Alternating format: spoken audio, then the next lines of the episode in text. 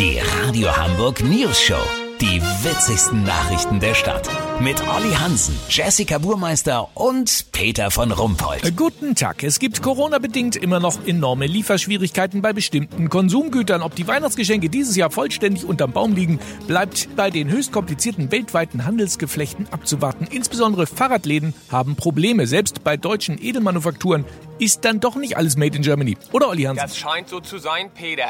Lasse Feldmann ist 43 Jahre alt und hat sich das Citybike Traveler 700S der Edelschmiede Viva la Velo für zweieinhalbtausend Scheine gegönnt. Mobilitätswende hat er Bock drauf, will damit künftig klimaneutral zur Arbeit fahren. Jetzt wird er dauernd vom Händler vertröstet, weil sich herausgestellt hat, dass nur der Rahmen und die Felgen in Deutschland gefertigt werden. Insofern steht hier nur ein Radskelett. Die Bremsen kommen aus Indonesien, der Sattel aus Taiwan, der Gepäckträger aus Bulgarien, die Beleuchtung aus Litauen und die Bereifung aus China. Gestern kamen immerhin schon die Speichenreflektoren aus Belarus und zwei Bautenzüge aus Aserbaidschan hier an. Bitte? Waren die falschen? Ach du Elend. Jetzt nochmal drei bis vier Monate Lieferzeit?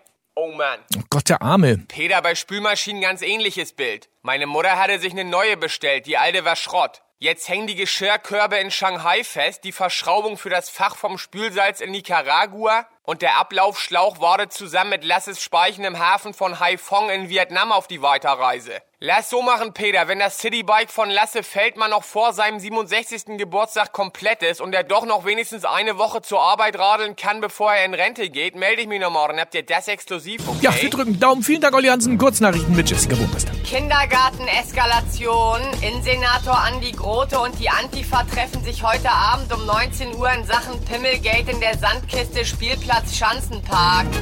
Buckingham Palace. Die Queen gibt auf ärztlichen Rat das Gin-Trinken auf.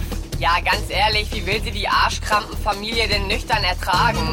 Überhitzter Wohnungsmarkt. Eichhörnchen zahlt 560.000 Euro für sanierungsbedürftige 40 Quadratzentimeter Baumhöhle in Eimsbüttel ohne Fahrstuhl. Das Wetter. Das Wetter wurde Ihnen präsentiert von Traumimmobilien von Schlingel und Unhold. Das war's von uns. Wir hören uns morgen wieder. Bleiben Sie doof. Wir sind es schon.